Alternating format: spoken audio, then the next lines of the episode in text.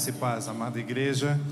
Eu quero convidar você para o início das nossas reflexões sobre este tema. Deus não te abandona. Agora, depois de termos falado a semana passada sobre depressão, hoje é, refletiremos alguns aspectos a respeito dessa característica de nossas vidas, a ansiedade. E nós vamos começar da seguinte forma. Nós vamos começar lendo um dos textos mais clássico, clássicos, o sermão em que Jesus apresenta essa temática. E eu convido você, você pode abrir a sua Bíblia ou acompanhar a leitura nas projeções da forma que você achar melhor. O nosso texto-chave é o texto de Mateus 6, versos 25 a 34. Nós vamos ler esse texto de forma alternada agora. Eu vou começar diz assim o texto: Por isso vos digo, não andeis ansiosos pela vossa vida quanto ao que haveis de beber, comer ou beber, nem pelo vosso corpo quanto ao que haveis de vestir. Não é a vida mais do que o alimento e o corpo mais do que as vestes?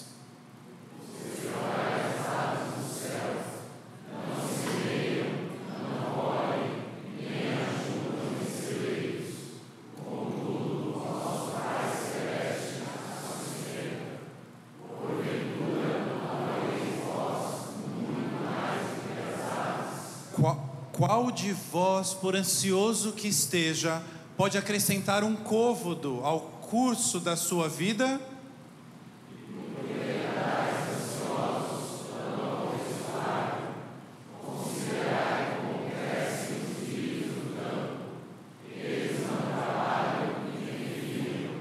Eu, contudo, vos afirmo que nem Salomão, em toda a sua glória, se vestiu como qualquer deles.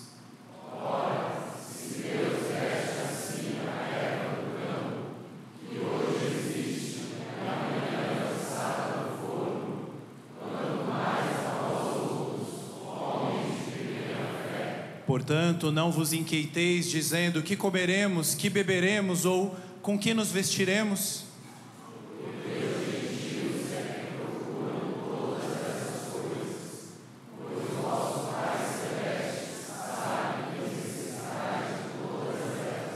Leiam comigo o verso 33.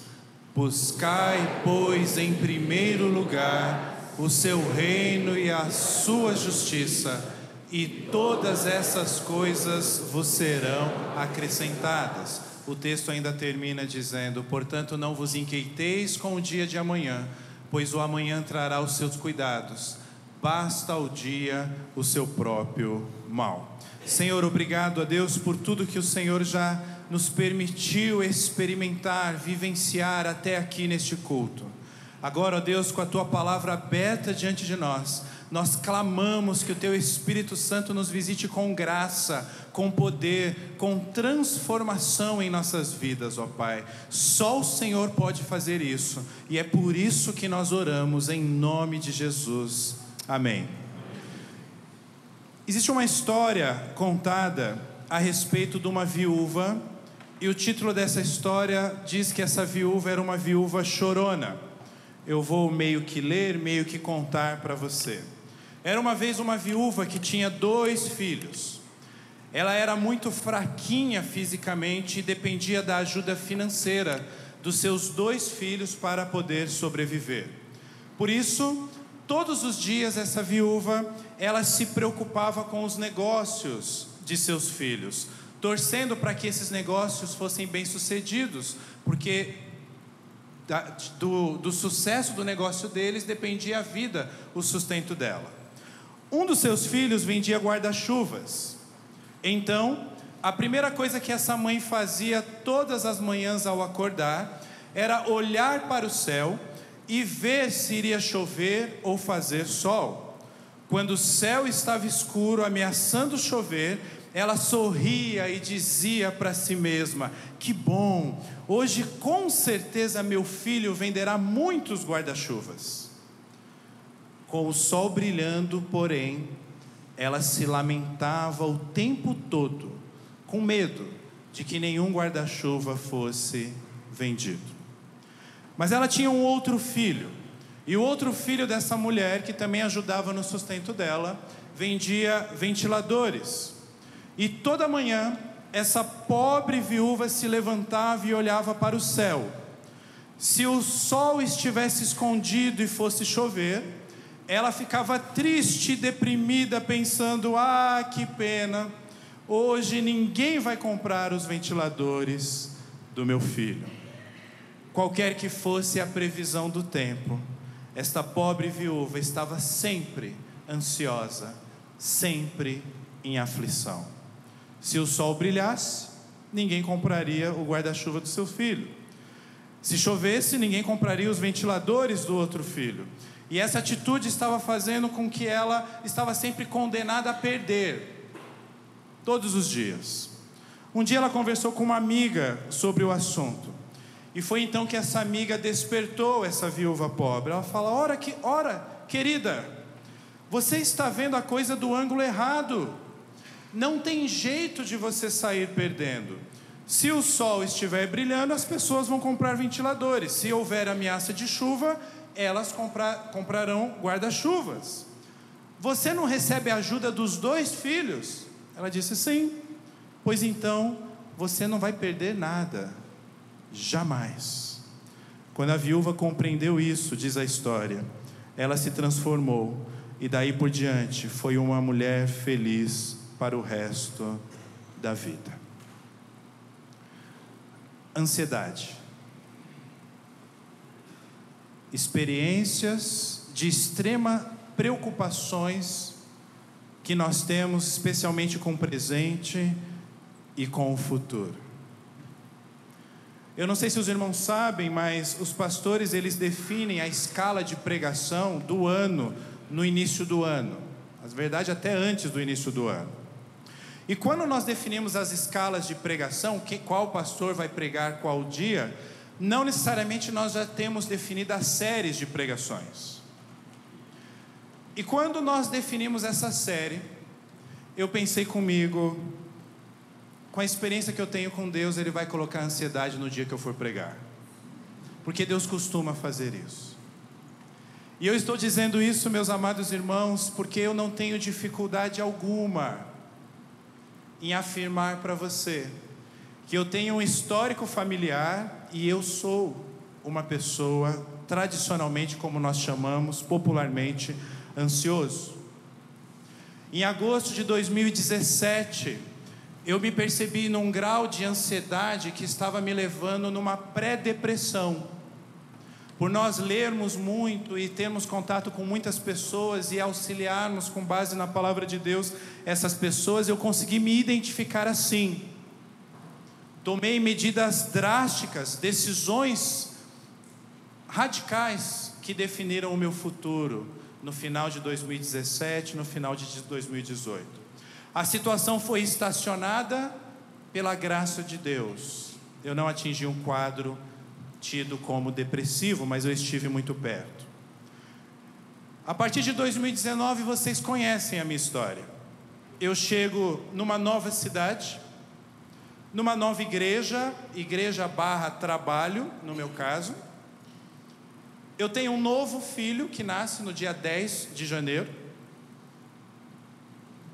E eu percebo situações de ansiedade vindo novamente ao meu coração, aos meus pensamentos.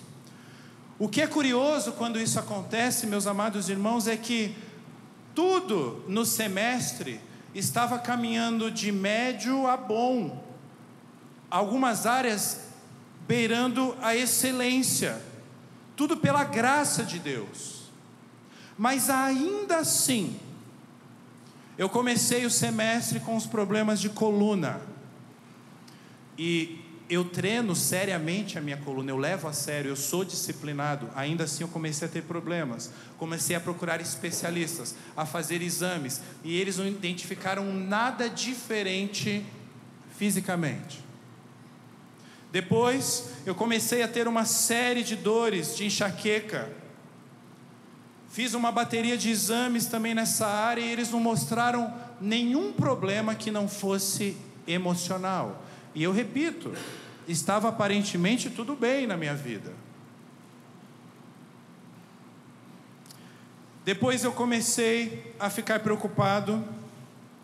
Procurei um cardiologista e esse identificou numa consulta uma, taque, uma taquicardia. E aí pediu para eu fazer uma bateria de exames. Eu fiz uma bateria de exames, não foi identificado nada. E no dia que ele viu essa taquicardia, ele perguntou: Você está ansioso? Você está estressado hoje? Eu falei: Um pouco. Deus coloca diante de você uma pessoa para apresentar o tema ansiedade, que Deus não nos abandona na nossa ansiedade, uma pessoa que lida com isso. Eu não sei se você se identifica comigo, mas muito provavelmente esses problemas que eu tive foram literalmente relacionados a algum nível de ansiedade. E é aqui o ponto que eu quero chegar nessa abertura. Eu sou um pastor, antes disso e mais importante do que isso, eu sou um discípulo de Jesus. O fato de eu ter quadros de ansiedade significa que eu sou uma pessoa que não confia em Deus? Não.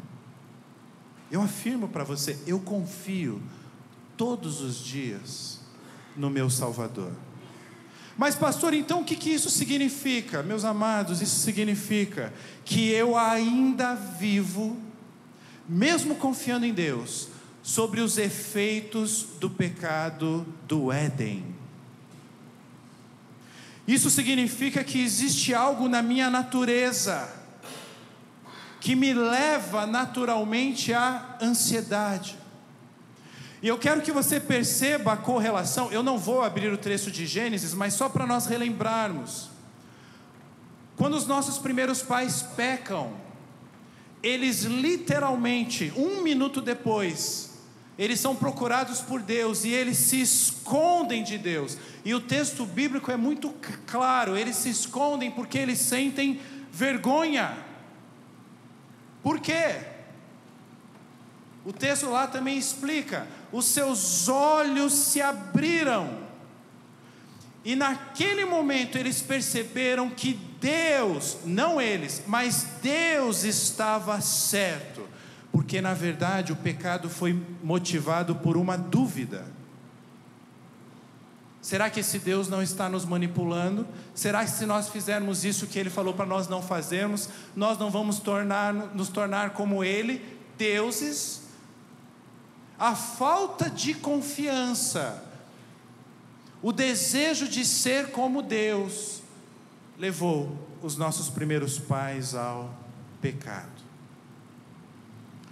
E eu não sei se você já entendeu a correlação que eu desejo fazer com as nossas vidas.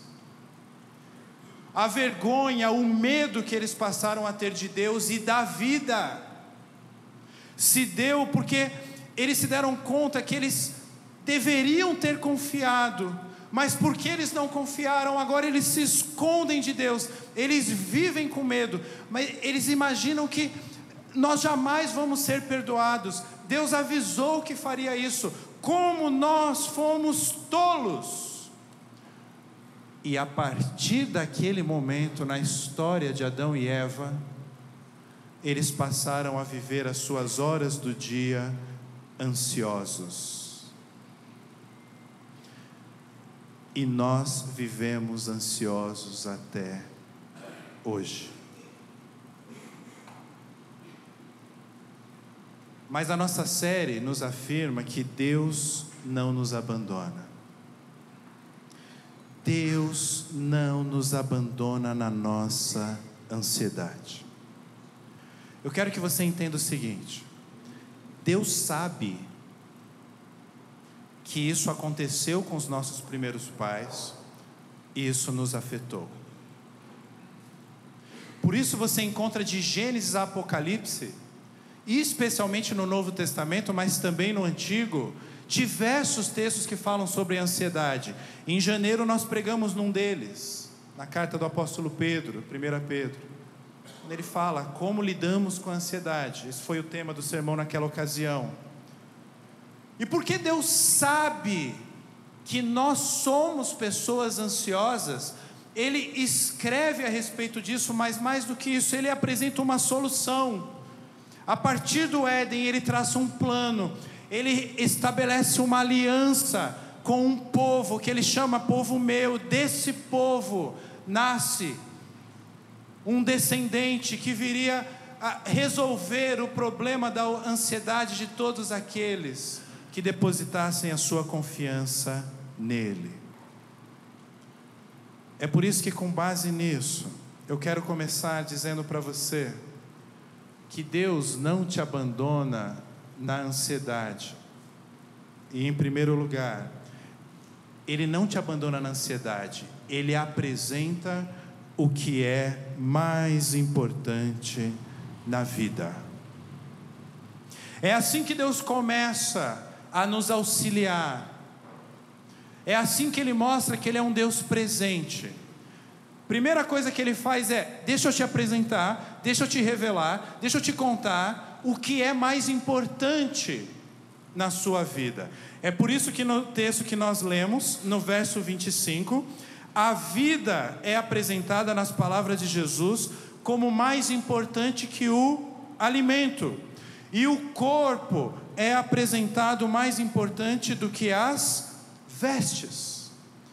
Vida e corpo, simbolizando a nossa sobrevivência. E Jesus dizendo o seguinte: olha, isso é o mais importante, a vida e a vida depende de Deus.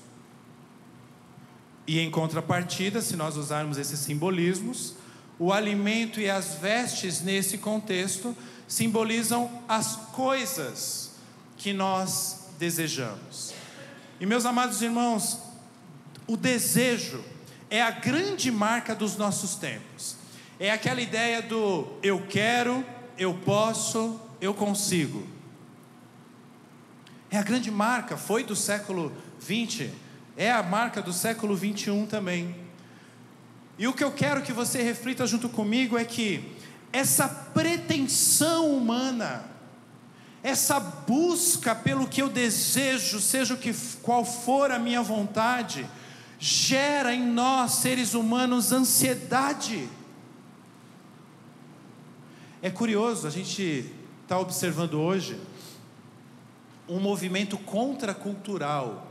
Já existem livros sendo escritos, revistas sendo publicadas, artigos acadêmicos, artigos não acadêmicos, que falam que a felicidade, que uma vida sem ansiedade está numa vida simples. É quase que assim, a cura para a ansiedade, dizem esses especialistas, é você ter uma vida simples. Por quê? Porque o ser humano está percebendo que esse desejo de realizar, de ter, de fazer, está tornando ele e a sociedade uma sociedade ansiosa. E aqui está o ponto principal que Jesus está nos apresentando nesse sermão. O mais importante na vida não é você estar no controle de tudo. É por isso que no texto ele aponta: vejam as aves do céu, verso 26. Vejam os lírios nos campos, vai aparecer aqui ó, no verso 28. Deus está dizendo, Jesus está dizendo, é Deus quem sustenta as aves, é Deus quem investe a erva do campo. Em outras palavras, Deus está falando para nós hoje que é Ele quem está no controle da vida, não somos nós. E sabe por que eu estou dizendo isso? Porque no fundo, no fundo, a nossa ansiedade é gerada na tentativa que nós temos de ter o controle sobre todas as coisas. E por que, pastor, nós queremos ter o controle sobre todas as coisas? Nós queremos ter o controle sobre todas as coisas porque nós temos medos temores. Deus está no controle e nós temos que ser sinceros. A nossa natureza pecaminosa não gosta nada dessa ideia. O Éden se repete nas nossas vidas. E aí nós buscamos outras alternativas. Nós queremos ter controle sobre as nossas agendas, achando que eu vou definir o calendário da minha semana, e aí Deus vem e muda completamente a sua agenda, e você fica ansioso, ansiosa. Nós buscamos total controle nos projetos da empresa, nas defesas de tese da faculdade, nos trabalhos da faculdade. A gente fica ansioso pelos prazos, agora então, começando o segundo semestre, o segundo semestre é mais curto, ai, tem o prazo, tem que cumprir meta, isso vai gerando na gente, a gente quer fazer o melhor, seja nos estudos, seja no trabalho, seja em casa, seja na igreja. E nós vivemos ansiosos por isso. Nós buscamos controlar a situação dos nossos filhos. Fala assim, não, eu vou traçar um plano para a vida do Daniel, ele tem sete meses. Não, mas assim, eu já vou planejar direitinho como é que vai ser aqui, ele vai estudar aqui, depois ele pode trabalhar nessa área, quem sabe se relacionar com pessoas deste perfil, morar na cidade ou no país X, Y, Z. Para! Só Deus tem controle sobre os nossos filhos.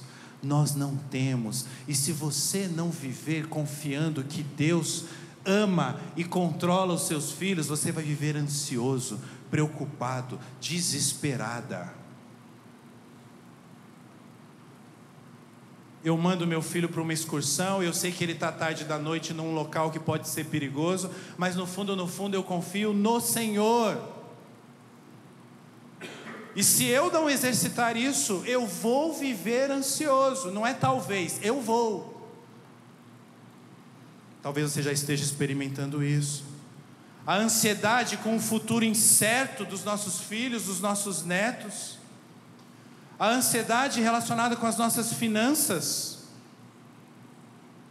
Nós ficamos ansiosos quando o assunto é dinheiro, mesmo quando a gente, seja, seja qual for a situação, se você tem muito ou se você tem pouco.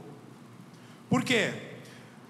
Porque nós sempre achamos que a solução para uma realidade boa financeira está em nossas mãos, exclusivamente em nossas mãos. Não, não, não. Dinheiro depende de mim. Não, não. Eu, eu vou sustentar, eu vou conseguir, eu vou conquistar, eu vou empreender, eu vou melhorar o meu currículo. Eu, eu, eu e eu e eu. E você não entende que dinheiro é um assunto espiritual. E nós não temos tempo hoje mas depois em casa, você vê o texto que antecede essas palavras de ansiedade. Jesus está falando exatamente sobre dinheiro, que age como um Deus na nossa vida, como um Senhor da nossa vida. Ansiedade, porque eu ainda estou solteiro, porque eu ainda estou solteira, ou porque todos os meus relacionamentos sempre dão problema. E aí vem aquela ideia assim: eu tenho que fazer algo, eu tenho que fazer algo. Ansiedade porque eu quero ser pai, porque eu quero ser mãe, mas ainda não aconteceu. Eu preciso fazer alguma coisa. Eu preciso fazer. Isso gera ansiedade. Ansiedade porque talvez eu era um menino, uma menina prodígio. Eu tinha um futuro brilhante traçado pela minha frente. Eu percebia isso. As pessoas falavam isso para mim. Mas agora eu me olho no espelho e eu vejo que o tempo está passando e a realidade que se apresenta é uma realidade diferente daquela realidade que eu sonhei ou que sonharam para mim. Eu preciso fazer alguma coisa e então eu fico ansioso, ansiosa, eu me perco ansiedade por decepcionar pessoas ou para provar algo para alguém. Um dia na minha infância alguém virou para mim e falou: eu não estou dando um exemplo real, estou dando um exemplo fictício, mas poderia ser real também. Falou: você é um burro, você é um tolo, você nunca será ninguém na vida. Aquilo gerou em mim um senso de que eu vou provar para essas pessoas que eu tenho valor, que eu consigo. E quer você tenha conseguido ou não, isso gera ansiedade no seu coração. O que eu quero dizer para você nessa noite é: pare com isso tudo. Pare com essas tentativas. Jesus está dizendo para você mais ou menos assim: olha esses passarinhos, olha essas florzinhas, olha como elas são, eles são sustentados por Deus. Olha para esses passarinhos, olha para essas florzinhas e olha, eu não os abandonei. Eles nem trabalham. Eles não têm ansiedade. O máximo de ansiedade assim de um passarinho é se aparecer um falcão, um gavião perto dele. É, aí se Deus resolver abençoar o falcão, eles vão se dar mal, mas aí é, aí é outra história, né? Que Jesus está falando para a gente é: olha, eu não te abandonei, eu estou no controle de tudo. Volte ao foco do que é mais importante. Deus não te abandona na ansiedade, em segundo lugar, Ele chama para viver uma vida diferente. Se você ainda, se você é discípulo de Jesus e ainda não se deu conta disso, ah, se dê conta o quanto antes de que você é uma pessoa diferente. Você não é. E, e aqui eu não estou querendo dizer, não estou querendo colocar nível de superioridade nem de inferioridade. Simplesmente nós somos diferentes de outras pessoas. Olha o que diz o verso número 32: Porque os gentios é que procuram todas essas coisas, pois vosso Pai Celeste sabe que vocês necessitais de todas elas. Vocês não são órfãos como gentios. Vocês têm pai, como pregou hoje pela manhã o reverendo Tiniel. Ele te adotou. Você não está sozinho. Você não foi abandonado. Ele te adotou porque fixou o amor em você. Por quê? Porque você é bonito, porque você é capaz, porque você é bonzinho? Não. Então por quê, pastor? Não sei. Mas eu só sei que ele fez isso. E acreditar nisso é uma questão de fé. Eu vou voltar o verso 30 para você ver ali. Ora, se Deus veste assim a erva do campo que hoje existe e amanhã é lançada no, fogo, no forno, quanto mais a vós outros. E aí Jesus fala assim: homens de pequena fé. Jesus está indo no ponto. Se não fosse Jesus, a gente ia ficar muito bravo com alguém falando isso para nós. Mas como é Jesus, a gente. Opa, o nosso problema é de fé.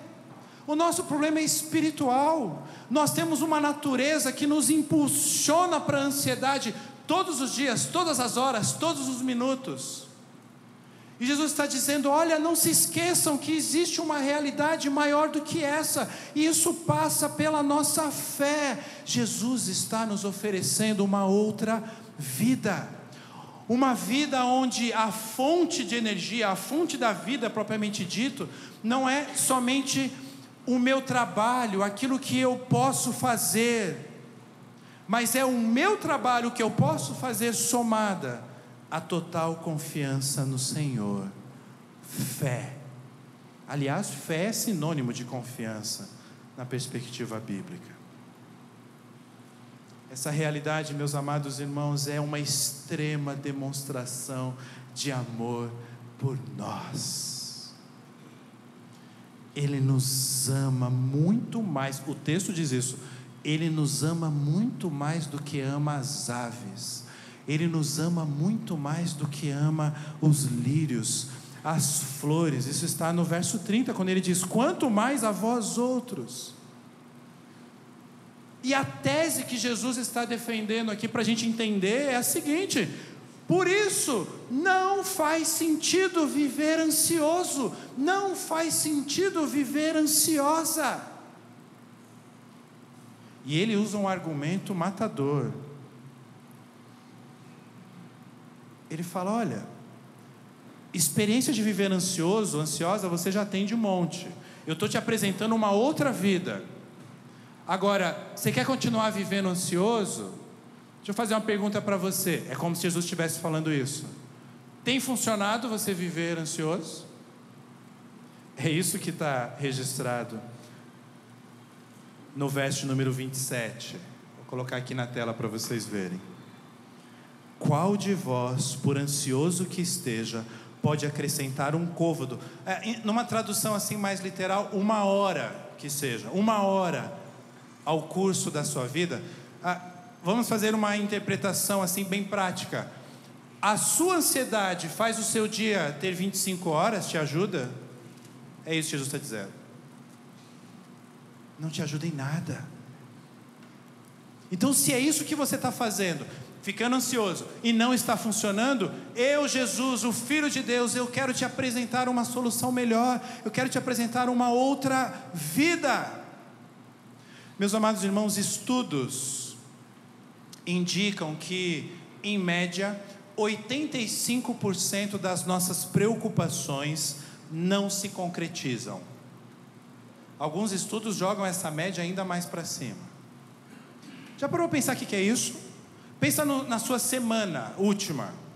Todas as preocupações que você teve, segunda, terça, quarta e quinta. Pensa nas preocupações que você tinha para esse final de semana. 85% de tudo que você ficou ansioso foi à toa segundo esses estudos. Se você não tivesse ficado preocupado com essas coisas, você ia ter vivido muito melhor, porque essas coisas que você se preocupou não aconteceram. Então não faz sentido, segundo Jesus, nós vivermos ansiosos. Deus sabe, mesmo assim, meus amados irmãos, que a ansiedade faz parte da nossa realidade caída. Perceba que em nenhum momento eu estou afirmando que é possível vivermos 100% sem ansiedade. Não. Faz parte da nossa realidade pecaminosa. Mas ao mesmo tempo, Deus nos mostra um caminho.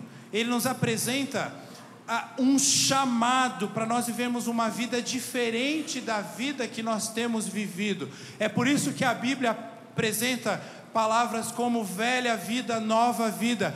Eis que tudo se fez novo. Dependência, confiança, abandono do controle. Eu não quero mais ter o controle da minha vida, Senhor, a minha vida está nas tuas mãos. Eu quero uma vida diferente, porque do jeito que eu tenho vivido, eu vivo ansioso e isso me faz mal. Em terceiro e último lugar, Deus não te abandona na ansiedade. Ele mostra o caminho para você vencer a ansiedade. E isso está no verso 33 que nós lemos juntos. Buscai, pois, em primeiro lugar o seu reino e a sua justiça, e todas essas coisas vos serão acrescentadas. O verbo buscai, na versão Almeida que aparece aí, é o verbo grego zetel, que numa tradução literal é, traz a ideia de você se empenhar, de você buscar de forma enfática. E o que eu quero dizer para você à luz disso é: não será automático. Ah, eu sou discípulo de Jesus, eu vou na igreja, eu canto, eu oro, eu prego. Então, assim, aos poucos eu vou lidando com a minha ansiedade. Não. Você vai precisar buscar, você vai precisar se empenhar, envolve um esforço da minha parte. Eu tenho que pensar mais ou menos assim: eu sou um discípulo de Jesus, então é Jesus quem vai determinar o foco da minha vida, é Jesus quem vai determinar as prioridades da minha vida. É Jesus quem vai determinar o que eu devo colocar em primeiro lugar na minha vida, não sou eu. Jesus não me obrigou a ser discípulo dele. O Espírito Santo me iluminou e me chamou, e eu aceitei. Agora, uma vez discípulo, Jesus me diz quais devem ser as minhas prioridades. É como se Jesus, meus amados irmãos, nesse verso 33, tivesse respondendo a seguinte pergunta: é como se alguém tivesse chegado diante de Jesus e falado, mestre, o que é mais importante na vida? E aí ele responde: o reino de Deus e a sua justiça. Que aponta, meus amados irmãos, para coisas relacionadas ao futuro eterno, não apenas ao futuro imediato. Que aponta, meus amados irmãos, para uma realidade de doutrinas de Deus, que eu lembro que, que, pelo estudo da palavra, que Ele é um Deus soberano, que ele, que ele criou todas as coisas, que Ele administra, governa todas as coisas, que o passado estava nas mãos dele, o, presente está nas mãos dele, o futuro está nas mãos dele, e Ele já nos anunciou o que vai fazer. Buscar o reino de Deus significa eu olhar o mundo com os óculos espirituais. É olhar o mundo na perspectiva de que existe um reino divino. E esses óculos espirituais, por meio da Sua palavra, por meio, por meio da comunhão aqui na igreja, por meio da oração, por meio do serviço, por meio da nossa missão, anunciar o Evangelho. Isso vai me trazendo uma realidade de enxergar o mundo e enxergar de fato a realidade do mundo, e isso me deixa menos ansioso, porque existe uma perspectiva divina nisso tudo. Vou dar um exemplo prático para você exercitar. Significa você por diversos momentos durante o dia, ou que seja durante a semana, principalmente naqueles momentos que a ansiedade bater, você fazer a seguinte pergunta: O que Deus está fazendo? Fazer a pergunta: O que Deus está fazendo? É muito diferente do que fazer a pergunta: O que, que eu posso fazer? Porque se Deus está no controle, até aquilo que saiu dos meus planos, até aquilo que não me parece muito agradável e pode não ser mesmo, eu vou perguntar: o que o Senhor está fazendo, Deus? Uma das nossas maiores ansiedades é de sobrevivência. Sobrevivência passa pelo nosso emprego, a emprego, negócios, clientes, empresa, fonte de dinheiro. Sabe por quê, meus amados irmãos, que o dinheiro tanto nos domina? É uma dominação. Nós dedicamos horas para adquiri-lo. Por causa da nossa ansiedade por sobrevivência e até conforto, que não é pecado. Mas nós vivemos ansiosos. E é óbvio que o dinheiro nos proporciona isso. E então nós dedicamos a nossa vida ao dinheiro. Só que é um Deus falso.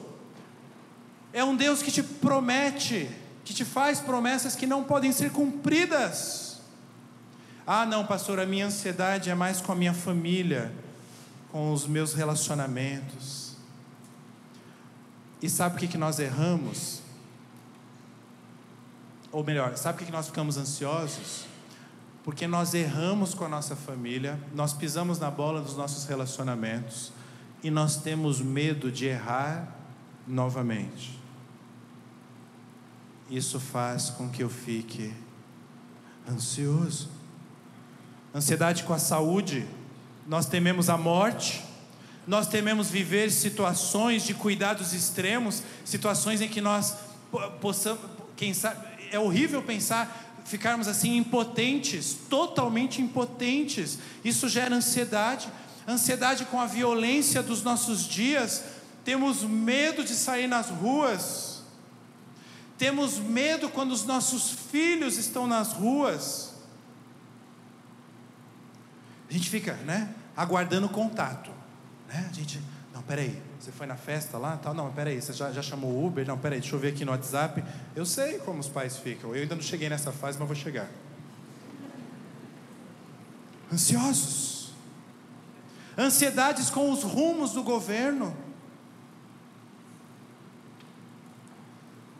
Uma justiça que libera uma saída nos dias dos pais de pessoas condenadas à morte que mataram seus filhos. Como alguém já disse, deveriam liberá-los no dia de finados, para eles visitarem os túmulos dos seus filhos. Isso gera ansiedade, porque falta confiança, nós estamos instáveis, não temos uma base sólida. Então, se eu não vivo isso tudo perguntando, Deus, o que o Senhor está fazendo? Eu vou ficar cada vez mais ansioso. Se o meu foco não está no seu reino, na sua justiça, eu vou ficar ansioso, porque quando o meu foco está no seu reino, na sua justiça, nas coisas eternas, nas coisas ah, de Deus, nas, na, nas doutrinas bíblicas, no viver como discípulo, ainda que eu não entenda o porquê de todas as coisas, eu vivo com menos ansiedade, porque eu confio no Senhor, no Rei do universo. O que, que nós concluímos disso tudo? Recapitulando, nossas ansiedades são resultado de nossa natureza pecaminosa. Mas, meus amados irmãos, por amor, Deus não nos abandona na ansiedade. Agora, não se engane, eu deixei para conclusão propositalmente a nossa ansiedade afeta a nossa espiritualidade. A nossa ansiedade afeta a nossa relação com Deus. Porque nós começamos a nos perguntar, olha, olha como são perguntas ansiosas: será que Deus me ama? Eu começo a pensar assim: não, Ele não pode me perdoar. E assim, ele não pode me perdoar, então eu terei que viver por mim mesmo, eu estou sozinho. Não, você não está sozinho. Perguntas do tipo: será que eu sou salvo mesmo? Ou será que eu vivo uma ilusão? Porque as pessoas me veem como pastor, as pessoas me veem cantando no coro, as pessoas me veem dirigindo escola dominical, as pessoas me veem, mas assim, no fundo, no fundo, eu sei que Deus conhece o meu coração. E se Deus olhar para o meu coração, Ele vai ver podridão. Então, será que eu sou salvo? A ansiedade gera problemas no nosso relacionamento com Deus, gera medo. E o grande perigo é nós lidarmos como a maioria das pessoas lidam com ansiedade. As pessoas que estão distantes de Deus e distantes desses princípios que Jesus nos apresenta nesse sermão, elas acabam achando que a solução está em trabalhar mais. Não, eu não posso continuar ansioso assim, então eu tenho que fazer mais, eu tenho que me organizar mais, eu tenho que ter mais de um emprego, eu tenho que abrir um negócio, fazer, fazer, fazer. E ele e ela fica mais ansioso. Sem contar os exemplos extremos daqueles que buscam soluções bebendo muito, usando drogas, se entregando ao sexo, sendo violento emocionalmente com palavras ou até com agressões físicas, ou sendo um preguiçoso. Jesus está dizendo para você nessa noite: não precisa ser assim eu tenho um plano melhor e maior para a sua vida. Um resumo de Mateus 6, o texto todo que nós lemos, Mateus 6, do verso 25 em diante, é Deus falando: não precisa viver assim. Deus está nos apresentando uma forma de nós lidarmos com os nossos temores. Então, só para fecharmos de fato, por que que nós precisamos de comida, de água e de roupas. Nós precisamos de comida, de água e de roupas para nós nos lembrarmos diariamente de nossa condição. Nós somos criatura, nós somos mortais. E preste atenção, pode soar estranho, mas é isso mesmo. Nós não somos deuses. Mas nós pensamos que somos. Talvez Deus pode parecer uma palavra forte para você, mas o que eu quero dizer é nós não somos independentes. Nós não somos autônomos. Achar que nós somos vai gerar cada vez mais em nós ansiedade. Foi isso que aconteceu no Éden. O Éden se repete nas nossas vidas. Mas aprove a Deus, por amor, enviar o seu filho como solução para todos os nossos problemas. O mais grave, que era a nossa condenação à morte eterna, mas também esses que dizem respeito ao nosso temperamento, ao nosso comportamento, como a ansiedade. Então, meu irmão, minha irmã, não duvide de Deus. A minha mente natural, minha mente assim da minha natureza, ela vai, ela pode até crer que Deus existe, mas ela não vai confiar em Deus.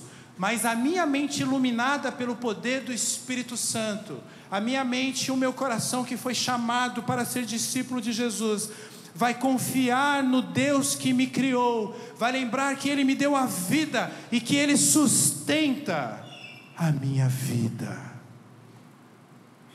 E quando eu entender isso, verso 34, eu não vou me inquietar nem com o dia de hoje, nem com o dia de, de amanhã.